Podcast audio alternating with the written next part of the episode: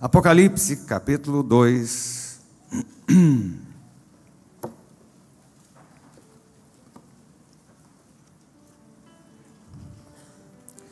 Verso 4.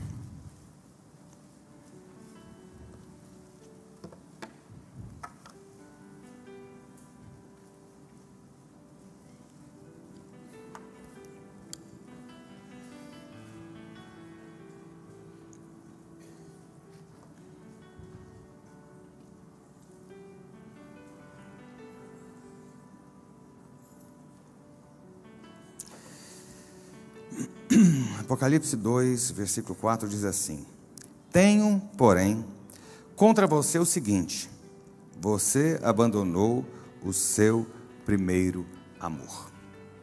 Você abandonou o seu primeiro amor.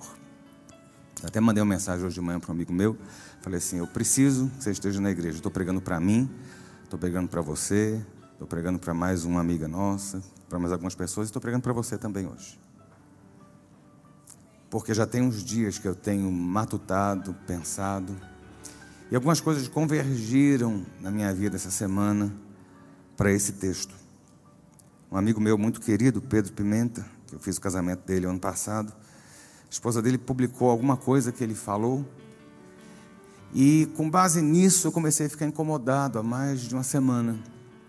E a semana, um fato de manhã, eu caminhando com a minha cachorra, na quadra, aconteceu um fato também que mexeu muito comigo. E eu comecei a observar ao meu redor as pessoas, comecei a me analisar. E eu comecei a ver o quão fácil é perdermos o primeiro amor. Talvez nesses últimos dias que eu tenho falado e tenho usado Apocalipse nessa segunda mensagem, mas desmistifica um pouco né, a história de Apocalipse, que é só a besta, o chifre, o anticristo. Existem muitas coisas outras em Apocalipse úteis, de fato, para a nossa vida no presente. Apocalipse é um livro muito bom para quem vai ficar no, na grande tribulação, porque vai dizer exatamente para você o que é que você vai passar. A gente vai estar no céu, você vai estar aqui e. Entendeu? Mas existe uma parte devocional também que a gente tem que aprender.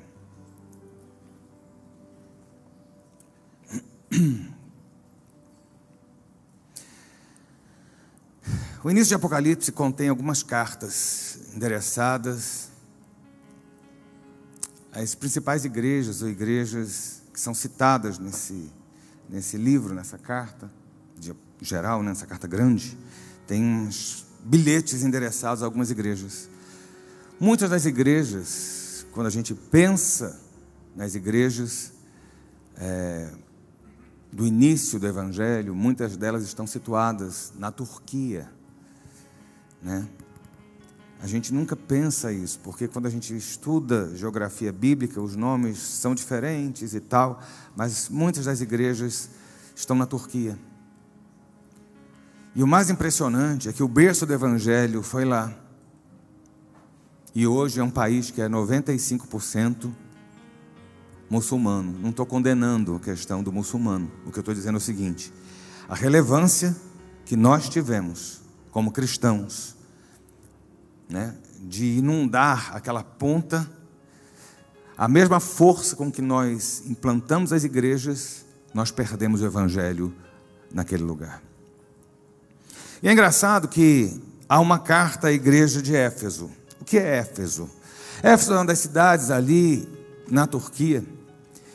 E ela, na época do Império Romano, foi a segunda mais importante cidade do Império. Ela só não era maior do que Roma. Então, é uma, é uma, uma cidade importante. A igreja ali era importante. Tanto é que a primeira carta citada aqui em Apocalipse é endereçada à igreja de Éfeso. Éfeso era a, a, a sede da adoração à deusa Diana, ou Ártemis. Para os gregos, era a mesma deusa é, é, no panteão romano chamada Diana. Havia um, um templo, para vocês terem ideia, o tamanho que era a cidade, o templo da deusa Diana, Diana dos Efésios, ele era três vezes maior do que o Partenon, o, o, o, lá em, em, em Atenas. Ou seja, ali era muito mais punjante. Ali era um centro comercial, ali era um centro cultural, e ali era um centro religioso, onde era um caldeirão de, de, de, culturas, era um caldeirão de religiões, de fé, era um caldeirão de misticismo, mas ali também tinha uma igreja muito grande de uma igreja importante. O apóstolo Paulo, a impressão que dá é que ele gostava de implantar a igreja em centros grandes, porque nessas cidades maiores, os camponeses vinham à cidade para negociar, os camponeses vinham às cidades grandes para fazer as suas trocas, as aquisições, e ali ele tinha uma base que poderia disseminar. Era essa talvez a estratégia de Paulo, da igreja primitiva. E essa igreja recebe uma carta, essa carta é, é, fala de forma positiva de muita coisa, não está condenando a igreja de Éfeso, mas em determinado momento o, o, o, aquele que escreve, aquele que, que, que é o, o remetente da carta, ele diz: Olha, eu tenho algo contra você. Você perdeu o primeiro amor. Você perdeu o primeiro amor.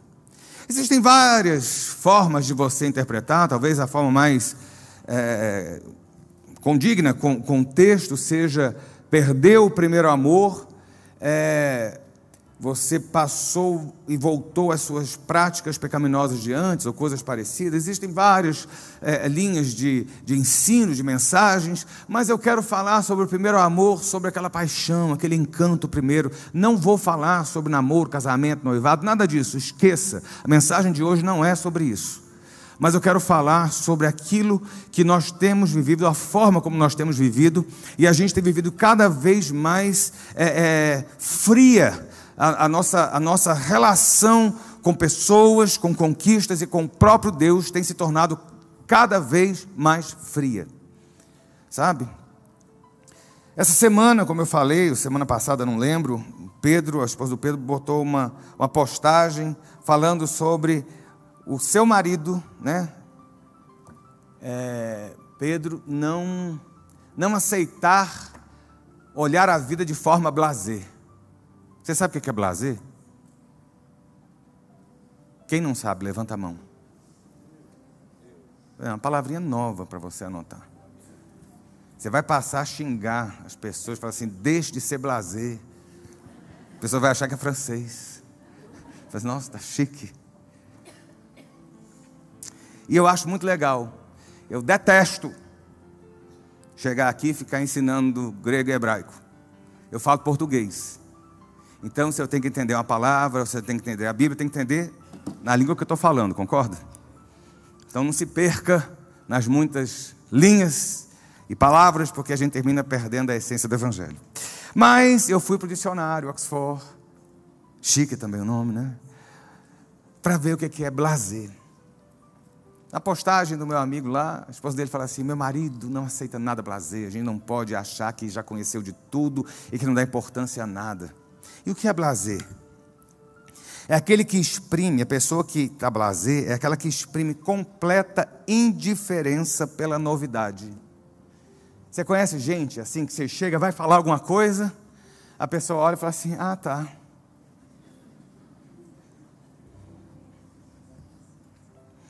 Que exprime completa indiferença pelo que deve comover.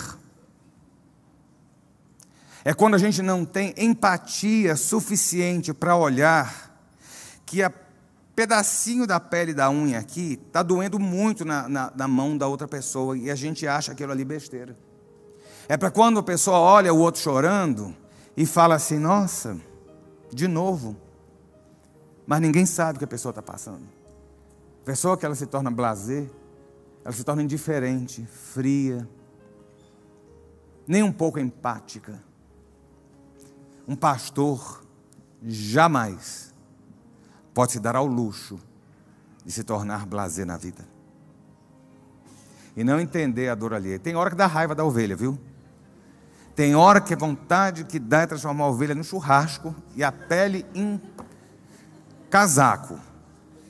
Mas depois você tem que parar, pensar e falar assim: nossa, a pessoa deve estar passando tanta coisa. Quantas vezes eu xingo, falo assim, mas que droga, de novo, mas não sei o que, papá. Mas eu comigo mesmo, sozinho, depois eu tenho que refletir e falar: peraí. Porque se a gente não for tolerante, empático, a gente também não serve para estar na frente, a gente não serve para ser gente, a gente não serve para conviver em sociedade. A outra definição, definição 2 da Oxford, diz assim: que está embotado pelo excesso de estímulos sensoriais, afetivos, intelectuais. Né? É, a pessoa fica com tanta coisa que ela já, sabe, ou, ou até de prazeres, e que se tornou insensível e indiferente a eles.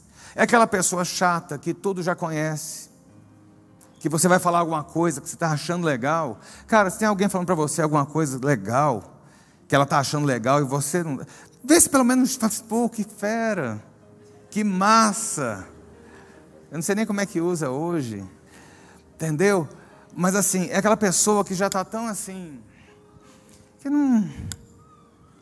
Johnny Walker, sai andando, não está nem aí, entendeu? Filosofia da vaca, vai andando, não está nem aí. Não entendam, né? Isso é ser blazer. E a gente tem vivido isso. A gente tem vivido isso. Você compra um carro novo. Você compra um carro novo. Você gastou dinheiro. Você financiou em 65 prestações o seu carro. Seguro caro, gasolina vai subir de novo, toma. IPVA, pneu, manutenção. Mas o carro é novo, tira lá aquele. Cara, olha, cheiro de. Na vida você tinha que pedir, Jesus, me dá um, pelo menos um cheiro de carro novo uma vez na vida. O problema é que a gente tira o carro da loja, feliz da vida, tal. Com um mês, perdeu a graça. É ou não é? Fala sério. Eu, se eu não me engano, acho que carro não vem mais com aquele negócio ridículo do plástico, né? Porque não tem coisa mais ridícula do que você andar com plástico no banco do carro. E se você já andou na vida, você tem que saber que foi ridículo. Como ridículo é botar capa no banco. A não ser que seu banco esteja furado, queimado, alguma coisa assim. Eu vou te dizer o porquê. Você vai botar capa para economizar o carro para o próximo dono. Gaste você o assento do seu carro, o próximo, depois se for ao assento, venda e deixa o outro botar a capa. É a mentalidade, né? Gente, era ridículo ver o povo andando e, e você olhava para o lado, estava o plástico no, no coisa. Para dizer que é novo o carro. Mas a gente perde o encanto. Meu primeiro apartamento. Comprei lá no Sudoeste da via. Eu devia o fio da cabeça até a planta do pé. Eu pagava a prestação da via, pagava a prestação da, do financiamento do banco. Mas quando eu comprei, peguei a chave, fui com minha mãe, meu pai, meu avô, vai todo mundo orar e tal. A gente já ficou preso no elevador, no prédio. Tipo 40 minutos. Meu avô estava entregando a alma para Jesus. Senhor, guarda a nossa vida. Eu falei, meu Deus do céu. Que tinha uma placa na porta assim, a rede está provisória, não usar o elevador. Mas os quatro gordos entraram no elevador. Tivemos que sair pelo buraco, assim, sendo puxado. É uma vergonha. Mas fui lá, um apartamento, aí você começa a sonhar, né? Mudei piso, abri varanda, botei vidro, mas não sei o quê, pintei, tal. Minha avó falou: meu filho, casa precisa de armário. Eu falei, vó, não tem dinheiro para armário, mas vai ter para decoração. Então estava lindo o meu apartamento tal. Com uma semana ótimo, passou todo mundo Réveillon na minha casa. E aí começa um mês, dois meses, três meses. Você descobre uma coisa quando você está lá: a roupa não lava sozinha. A comida. Aí todo mundo fala assim, mas você não é cozinheiro? Eu não cozinho, para mim é muito difícil. Em casa, pergunta, não cozinho para ninguém. A casa, sabe aqueles novelos de poeira? Ele não se desfaz com o tempo, tudo aquilo que você empenhou naquele lugar perde a graça. Já notou? Você vem para a igreja, melhor igreja do mundo. Aí você começa a ficar com raiva de uma coisa. Aí você começa a olhar o negócio, não podia ser assim. Daqui a pouco a igreja também perdeu a graça. Amizade, você começa a caminhar com gente, Deus vai fazendo conexões. Todo mundo é chato, inclusive você. Ah, mas a pessoa é chata, a pessoa é isso. Tem... Aí perde o encanto. A nossa vida tem sido de picos de encantamento e o resto a gente se tornou blazer. A gente não dá mais importância. Eu não dou mais importância para o carro. Eu não dou mais importância para o carro. Eu lembro meu secretário. Depois eu vou dizer que eu falei mal dele aqui. O Micael lutou, lutou, bichinho e tal, conseguiu comprar um Jetta. Menino adora carro, tal, carro lindo, teto solar, novo, tal, não sei o quê, todo bem cuidado. Eu entrei no carro do Micael outro dia desse. Tinha tênis, chuteira, resto de comida, bolsa, roupa. No porta-mala tinha material de futebol, tinha lixo dentro do carro. Eu falei, meu filho, o que é isso? Porque perdeu a graça. A gente se encanta muito fácil. Os olhos brilham muito fácil. E depois a gente passa. O problema nosso é que quando a nossa relação com Deus está virando isso. Entendeu? Nossa relação está virando isso. Eu vou pregar embaixo hoje, por isso que essa mesa está aí.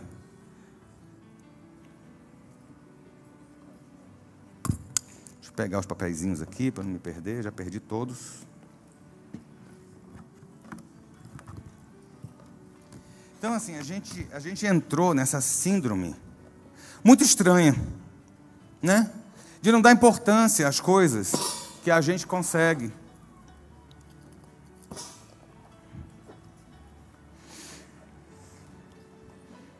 Tem muito papelzinho hoje para falar com você. Porque eu estou falando comigo.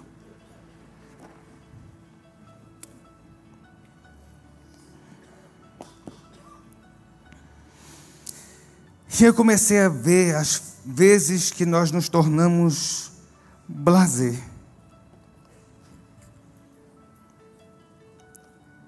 Né? A gente se torna, a gente toma uma postura muito blazer assim com Deus. Deus é muito legal quando a gente precisa. Porque quando não precisa mais, a gente nem lembra que Ele existe. E a gente vê isso lá, já no Éden. Eu falei sobre Éden nesses dias para trás, citei Adão e Eva, sobre guardar a coroa, lembra disso? Vendo a mulher que a árvore era boa para se comer, agradável aos olhos e árvore desejável para dar entendimento, tomou o fruto e comeu. Só que tinha um detalhe: o Senhor andava, o Senhor andava no jardim. Versículo abaixo diz: quando Deus estava no final da tarde, aproveitando a brisa, eu fiquei impressionado, Deus aproveitando a brisa. Nunca imaginei que Deus gostava de tomar uma fresquinha, uma brisa. Entendeu? Deus desceu no jardim, era algo que era costumeiro, Deus andar ali.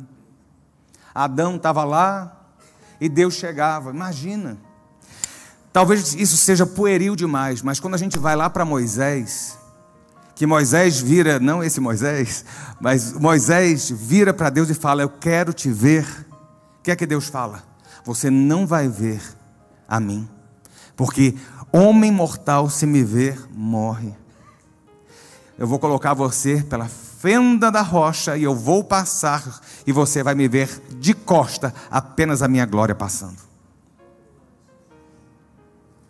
Para você entender a liberdade que Adão e Eva tinham com Deus no Éden.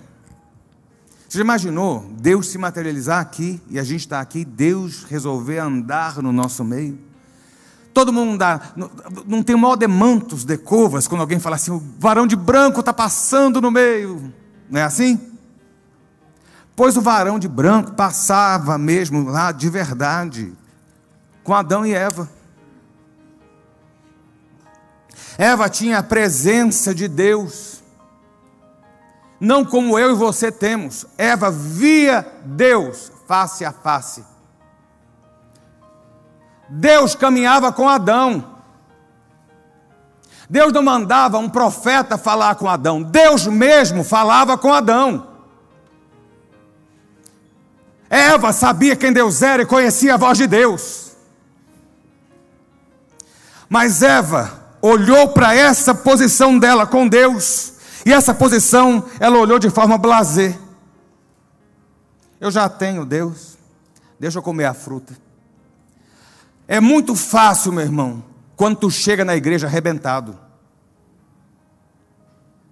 buscar Deus face a face, jejuar, orar, estar tá em culto de oração, seis da manhã, tá aqui na igreja, sabe?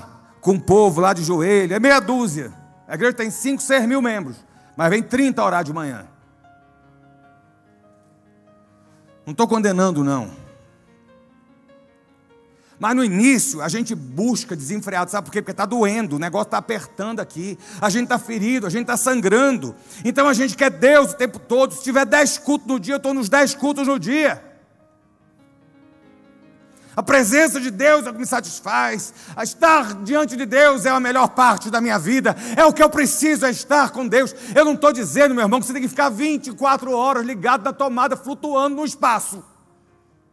Que a impressão que dá quando o pastor fala isso, que você tem que estar. Não, meu, meu irmão, deixa eu dizer uma coisa, eu sou normal, eu falo besteira, eu brigo, eu choro, eu rio, sabe, eu gosto de sair, eu gosto de estar com meus amigos.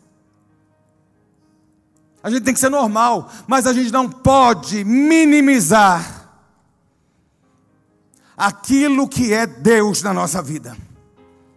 Lembra quando você chegou? E eu te pergunto: é assim hoje? Ao longo da sua caminhada, quantas vezes por mês você jejuou? O que é que você faz quando você abre o olho? Quantas vezes eu falo isso? É a presença de Deus que você busca. Foi muito fácil para Eva. Deus eu tenho. Deixa eu comer a fruta. Sabe qual é o lance nosso? A gente se torna blazer com Deus.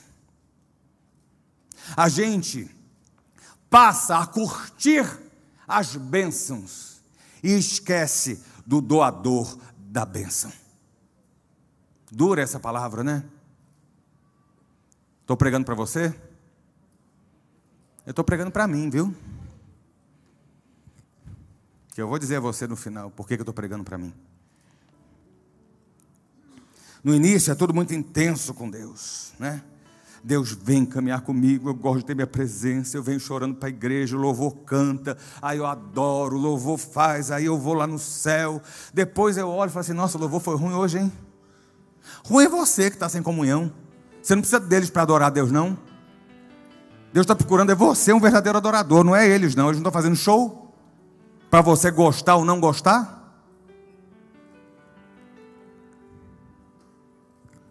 Seja blazer com Deus, não.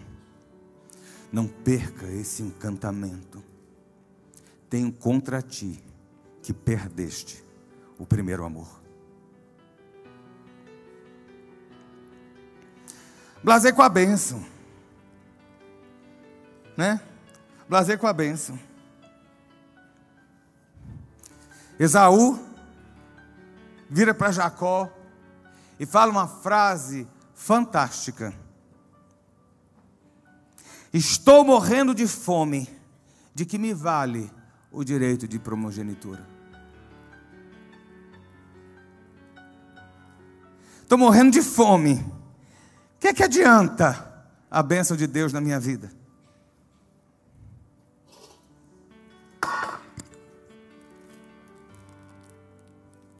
Sabe o que é isso?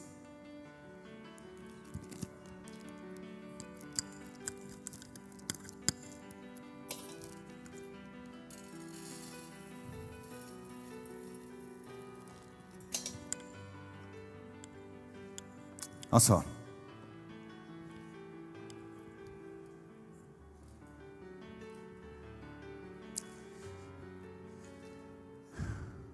Esaú era o herdeiro da coroa. Tipo príncipe Charles. Esaú ia herdar. Lembra aquela novela O Rei do Gado? Olha o celular. Alguém tem um celular tocando. Lembra o rei do gado? Que aparecia aquela boiada. Multiplica aquilo. O pai de Esaú. Quem era? Não sabe, meu irmão, tu não vai para o céu, não. Isaac. Era rico, herdeiro, e aumentou a riqueza. Eles tinham fazendas, camelos, tinham servos, tinham riquezas. E sabe quem quer herdar tudo aquilo? Esaú. Ele tinha a bênção. A bênção era dele, a bênção não era de Jacó. E um dia, ele estava com fome. E meu irmão, a gente com fome é complicado. Eu não sei você, eu fico irritado. E se você acha que o pastor é irritado, você não viu o pastor com fome. É terrível essa sensação de querer comer e não ter o que comer, e demorar, e chegar no restaurante e a coisa não vem, e você pega trânsito, e você não sei o que, você está com fome, você vai ficando mais nervoso, quer passar em cima de todo mundo. Esaú estava caçando, caçando, não caçou nada, porque ele era caçador. Aí ele vê seu irmão cozinhando uma porqueira dessa. A lentilha vermelha, não é essa marrom. Eu cheguei a trazer de Israel uma vez. Você já cozinhou lentilha? É o troço mais sem graça do mundo. Vou dar uma dica: bota folha de louro, sal, ou então louro em pó é melhor. Muito alho, cebola. Aí você bota costelinha defumada, paio, calabresa. Aí vai ficar uma delícia. Aí ela presta. Aí, aí eu te garanto que realmente ele teria pensado, falar assim, realmente a lentilha é maravilhosa. Mas era uma porqueira, cozinhada numa pedra, no meio do mato. E meu irmão, ele trocou a fortuna e o futuro dele por um prato de comida ruim. Está aqui. Ele olhou aquilo que Deus tinha dado a ele. Ele olhou aquilo que Deus deu a ele a promessa que ele tinha.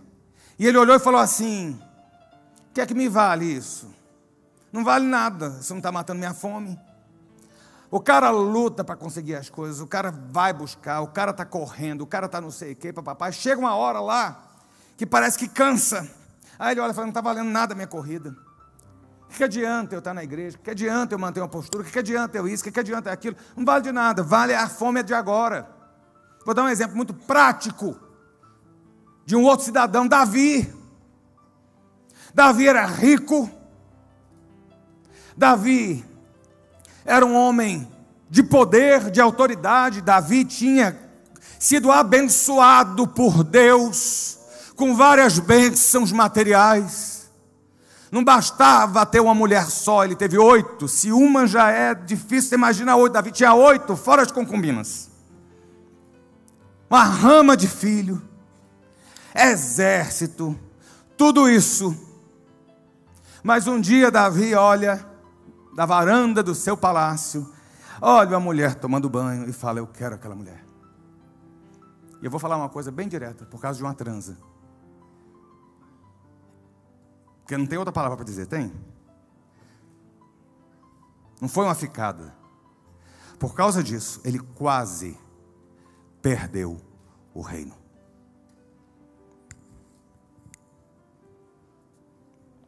Por causa disso, por causa de um prato de lentilha, ele quase perdeu o reino.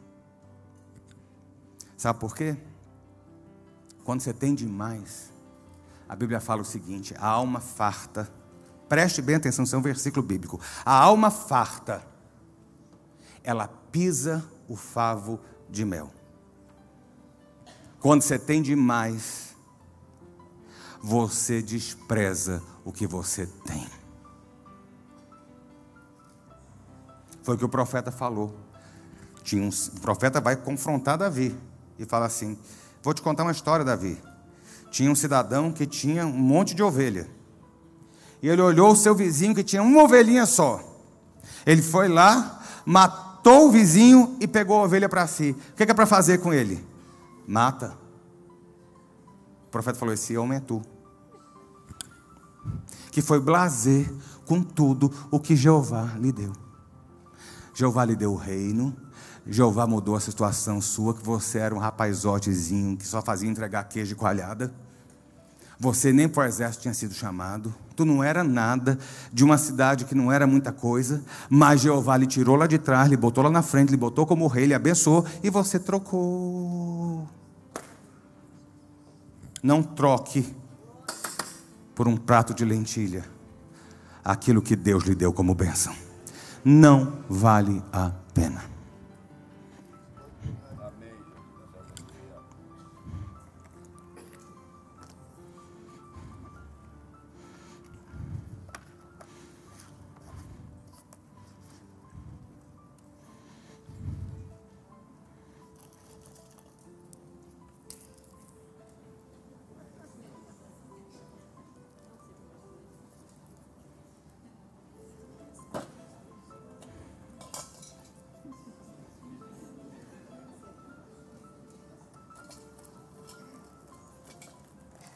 Você está entendendo o quê? Peguei tudo da minha mãe hoje, lá em casa não tinha nada. E ainda falei que não ia usar, que não ia estragar. Já abri, já joguei, já piquei.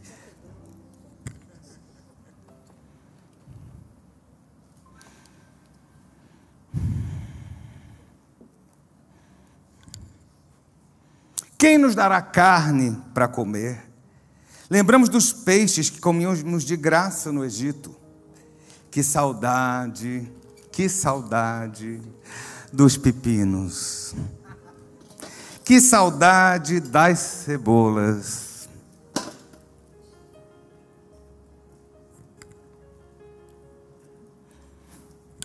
Olha, o povo tinha uma terra para chamar de sua. A terra prometida não era algo novo. Eu quero que você entenda isso. Deus não pegou o povo de Israel, um povo lá no Egito, e falou assim: Eu vou dar uma terra para vocês. Não! Não! Eles eram dono da terra prometida já. Eles moravam lá antes do Egito. Você entende o que eu estou falando ou não está conseguindo entender? O povo de Israel passou 400 anos no Egito. 400 anos. Mas antes eles moravam já na terra prometida, a terra já era deles. E eles foram para o Egito. No Egito eles eram escravos. No Egito eles não tinham dignidade. No Egito eles trabalhavam obrigados para alguém. Mas no Egito tinha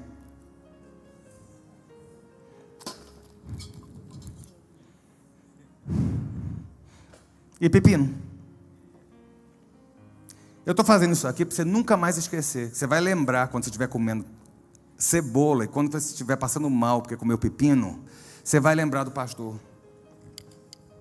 A gente grava muito mais do que a gente vê do que a gente fala. Eu estou falando tudo isso aqui, tu vai estar tá gravando porque o pastor levou cebola, pepino e um pacote de lentilha para o púlpito. Não vai sair nada mais dali não, já acabou todos os truques da cartola. Eles tinham uma posição em Deus, eles tinham um lugar em Deus, mas eles se acomodaram no lugar que não era o lugar de Deus. Deus queria dar a eles, não era maná, não. Deus queria dar a eles, não era codornizes, não. Eu já preguei, eu tenho um livro escrito, insuportável, 40 anos comendo a mesma coisa.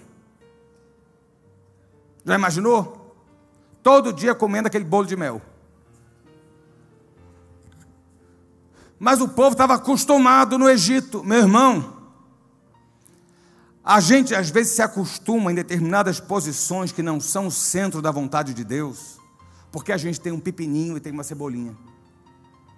A gente se habitua em situações que não são o centro da vontade de Deus, porque está muito cômodo. Minha mãe estava falando hoje de manhã comigo, ela falou assim: eu estou lendo é, a Bíblia de novo e estava vendo. Se Deus não tivesse usado os egípcios para correr com o povo de Israel, o povo de Israel não teria saído lá do Egito, eles iam continuar, porque estava confortável. Eu vou dizer uma coisa a você: é confortável, meu irmão, estar longe do centro da vontade de Deus. Você nunca imaginou ouvir isso de um pastor, né?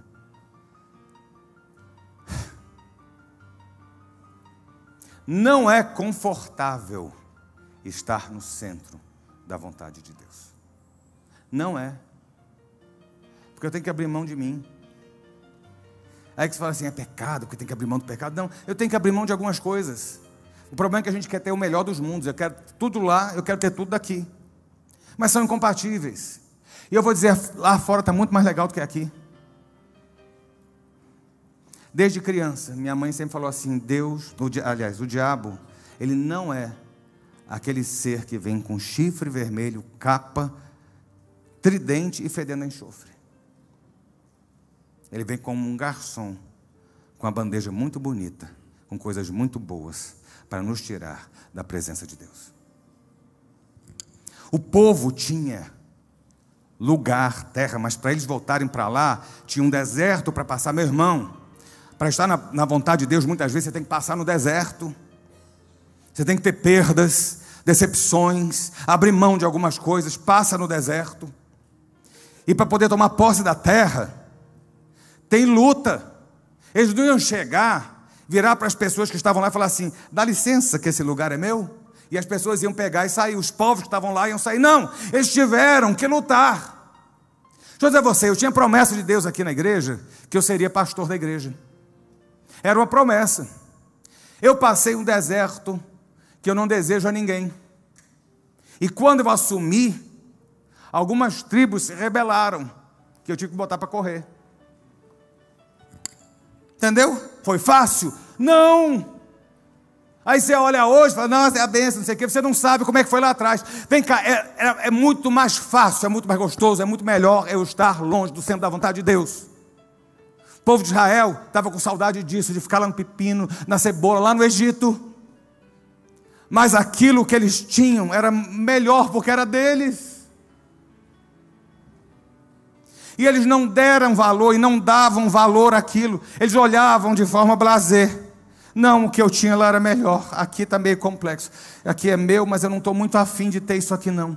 Meu irmão, busque a presença, busque a vontade, busque o centro da vontade de Deus na sua vida. Por mais difícil que seja, por mais espinhoso. Deus, meu irmão, Jesus nunca disse que ia ser fácil, mas disse que o caminho ia ser estreito e a porta apertada. E a gente esquece de falar isso que ninguém entra no céu pelo corredor do centro, mas entra ali pela paredinha.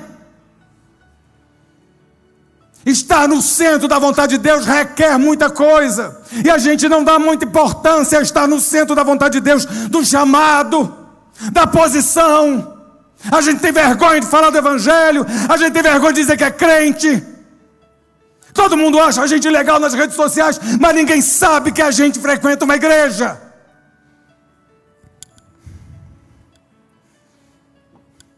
Porque a gente tem tomado a postura blazer com as coisas de Deus, com a posição que Deus quer que a gente tenha. Sabe qual foi a consequência do povo querer ser bolo e pepino? Deus deu até carne e Deus deu até pão, mas eles todos morreram sem botar o pé na promessa. Você entende quando você não dá valor àquilo que Deus tem para você? Você morre sim no meio do caminho. Ah, o plano de Deus não pode ser frustrado. Se você frustrar, você não chega. Oh, chicote hoje, né?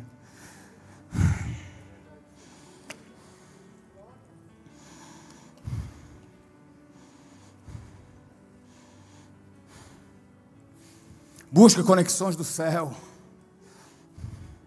Valorize conexões do céu. Valorize as pessoas que estão do seu lado.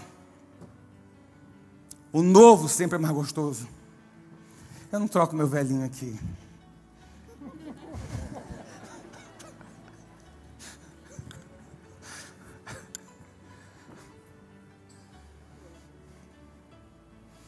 Conhece Naamã? O da lepra? Lembra disso? Sete vezes, tá, tá, tá, ficou bom. Se tivesse um tratamento assim de pele, né, meu irmão?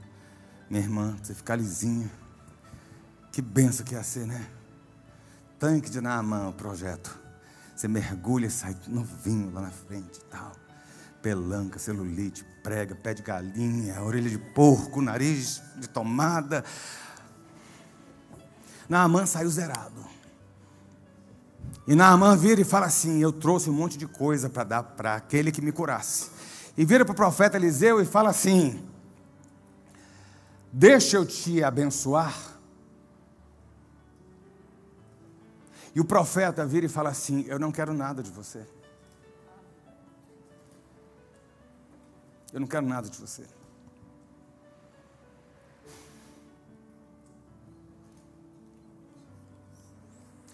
Quando a gente é profeta, a gente está aqui para dar. Tá? Porque quanto mais a gente dá, mais Deus faz sobejar. Quanto mais mão de vaca você for, mais pobre você vai ser.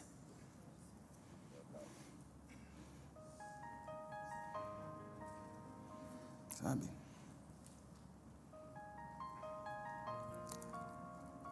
O profeta virou e falou assim: Quero. Tipo de graça, eu recebi, de graça eu estou te dando. Ele foi. Mas tinha um cara muito ligado ao profeta chamado Geazi. Muito ligado.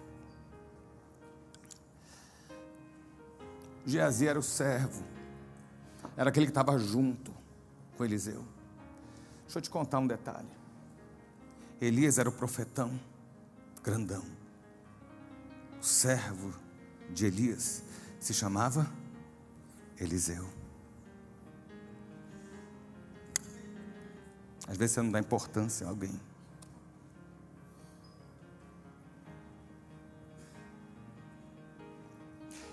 Eliseu estava com Elias, servindo Elias. Até o dia que Elias foi e Eliseu recebeu o dobro do que Elias tinha. Geazi caminhava com Eliseu. Talvez Geazi pudesse ser o sucessor de, pudesse vir a ser o sucessor de Eliseu, porque ele era servo. Ele era o servo. Ele era o cara que estava ali. Pode tirar essa mesa daqui e botar no canto. Não tocar a bandeira não. Não precisa não, viu?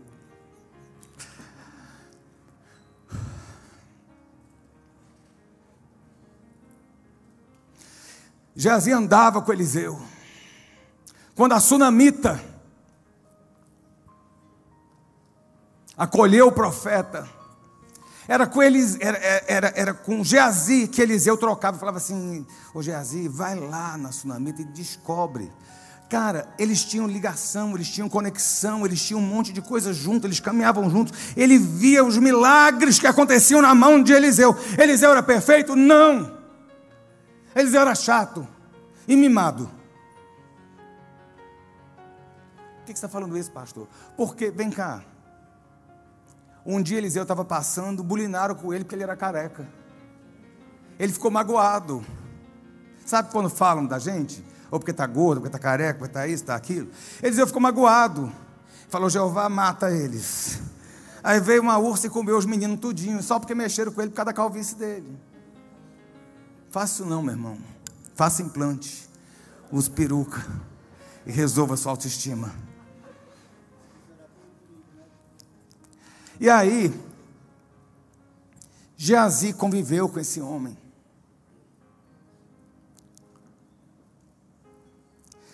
Mas chegou uma hora que conviver com o profeta era o comum. O profeta virou brother. E aí Geazi viu aquela, aquele lance, falou, cara, o profeta podia receber um monte de coisa, eu recebi até um pouquinho abriu mão, o cara é rico, não podia ter dado. Ele falou, a Bíblia fala, ele falou assim: por Deus, que eu vou lá atrás e vou pegar um pouco para mim.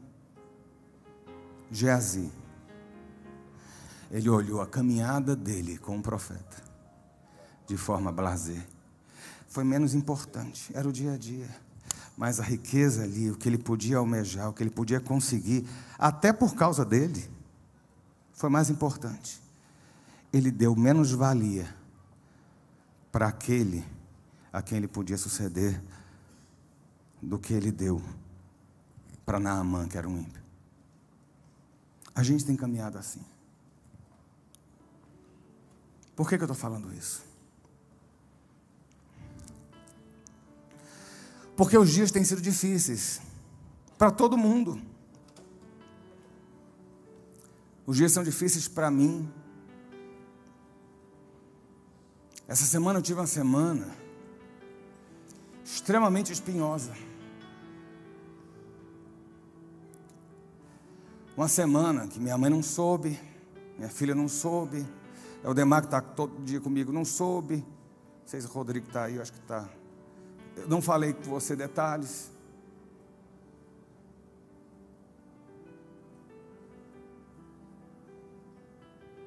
Ontem estava no avião com o André rindo, brincando. Tem ideia que eu chorei a semana toda sozinho? Porque é difícil levar o ministério. É difícil levar a vida pessoal.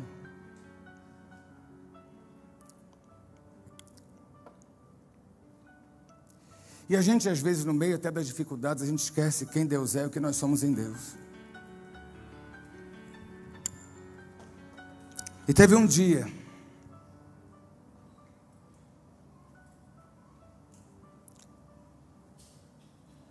Eu estava muito abatido. Ninguém sabia. Porque até os pastores têm os seus momentos. Se Jesus se abateu, por que eu não? Quando você ora por todo mundo, todo, todo, todo dia, meu irmão, de segunda a sexta eu estou aqui no altar entre cinco e meia da manhã e seis horas, orando por todo mundo. E às vezes parece que o céu não está ouvindo você. E eu me abati, sem deixar as pessoas verem que eu estava abatido. Mas um dia eu saí, cheguei, fui, vim para a igreja, daqui fui para a academia, voltei em casa, peguei a Mili, minha companheira de todas as horas, minha cachorra. E fui fazer a caminhada com ela. Foi um dia que estava sol. E eu não tinha notado o sol, porque Brasília tem chovido. Era um dia lindo. Eu não tinha notado esse dia. Milha andando, e milha é um saco que ela vai cheirando, cheirando, ela para, cheira, cheira, cheira, cheira. Caminhada que podia durar 15 minutos, ela dura 3 horas. É igual a travessia do, mar, né, do deserto do povo de Israel. Vai, o negócio não acaba. Eu estava lá. Eu estou caminhando na calçada e tem uns arbustos na lateral ali na entrequadra. De repente, sai um carroceiro, maltrapilho, daquele povo que carrega carrinho no supermercado, cheio de tranqueira. A Mili não avança, não morde, ela late e abana o rabo. Ela olhou o carroceiro e continuou caminhando. E às vezes, quando ela vê que tem uma coisa muito demoniada, ela também fica nervosa. Eu já vi isso. Ela tem mais discernimento. E eu estava ali. E a Milim parou num pé de mato e ficou. E o carroceiro veio atrás de mim. E parou. E ele começou: Tu és fiel, Senhor. Tu és fiel, Senhor dia após dia, com bênçãos sem fim. Tua mercê me sustenta, me guarda. Tu és fiel, Senhor, fiel a mim. A Mili começou a andar e ele veio atrás de mim empurrando a tranqueirada dele e falava: Tu, tu és fiel, Senhor. E eu não podia olhar para trás porque eu estava chorando. E naquela hora, eu me vi o blazer da história. Porque eu estava esquecendo de tudo que Deus já fez por mim. De todos os livramentos que Deus me deu e as vitórias que Ele me concedeu até o ano passado. Eu não estava dando valor às conexões que Deus estava colocando na minha vida, e tava, eu estava querendo tirar pessoas de perto de mim. Eu não estava dando valor à história de caminhada com um profeta que era o meu avô, que passou lutas que eu não passei, porque o lombo dele era maior e mais forte do que o meu, mas ele é o meu exemplo. E eu comecei a olhar, e aí que eu vi que o sol estava brilhando e o dia estava claro. E aí, quando eu comecei a cantar, Tu és fiel, o carroceiro pegou outro rumo e foi. E eu terminei a caminhada cantando, Tu és fiel, Senhor.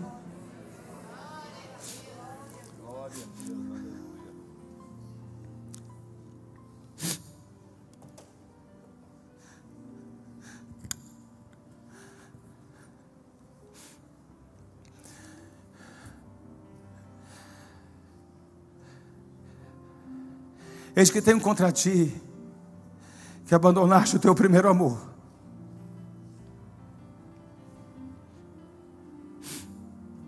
Mas tem solução para voltar ao primeiro amor. Ele fala assim: vê onde é que você caiu, vê qual foi a hora que você parou de dar importância ao que é importante na sua vida. Vê aonde você caiu, vê a hora em que você deixou de olhar para Deus com olhar apaixonado, olhar para a igreja com olhar apaixonado, olhar para a posição que Deus lhe deu com olhar apaixonado, olhar para as bênçãos que Deus lhe deu, porque não são obrigação de Deus lhe abençoar, mas Deus lhe abençoou, para as pessoas que Deus colocou na sua vida.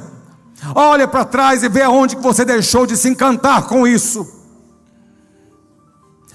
E ele diz: arrepende-se, volte, repense e siga.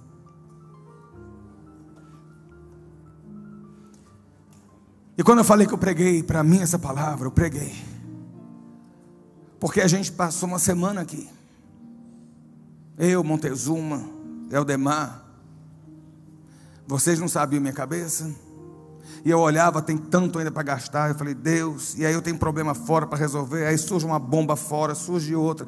Eu tentando apagar incêndio aqui, ia colar só. Foi a semana que eu fiquei só. Mas eu olhei para o céu e disse: Tu és fiel, Senhor. Eu pedi oração para Wanda, pedi oração para Cleia, que são as pessoas com quem eu oro. E eu falei: Eu preciso de um milagre hoje. E foi num dia que eu precisava de uma resposta do céu. E o meu Deus, na risca da hora de eu perder, entrou com a provisão e com a providência. Porque o meu Deus é fiel e eu não posso esquecer da fidelidade dele.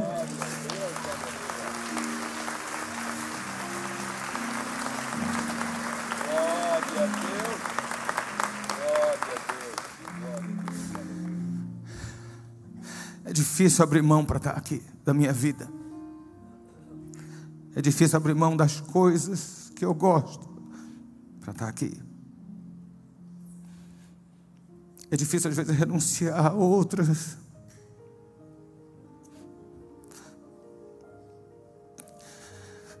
É difícil investir o suor aqui. E aí, quando eu acho que tudo isso é pesado, muito mais o meu Jesus fez por mim. E eu não posso achar que o que eu passo hoje é mais pesado do que ele passou para eu estar de pé hoje aqui. Eu não posso olhar o sacrifício do Calvário. Eu não posso olhar o amor do meu Deus. Eu não posso olhar o perdão. Eu não posso olhar a vida e nem a comunhão com menos valia e sem a devida importância. Desculpa eu estar assim. Mas da mesma forma que eu tenho passado por isso, eu vejo muitos de nós passando, esquecendo o favor de Deus e achando que Deus tem a obrigação de abençoar.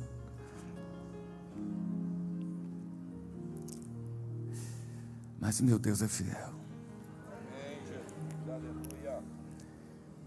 E isso não tem preço.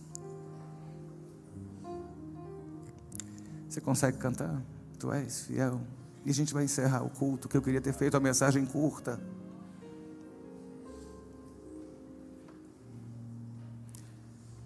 Mas sabe, o Senhor,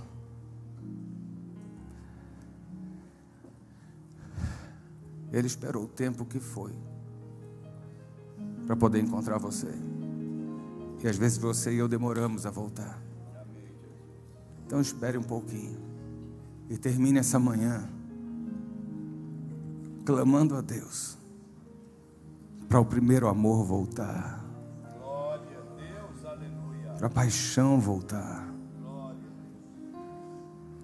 Para aquele ardor e apreciar o belo voltar. Tu és fiel, Senhor.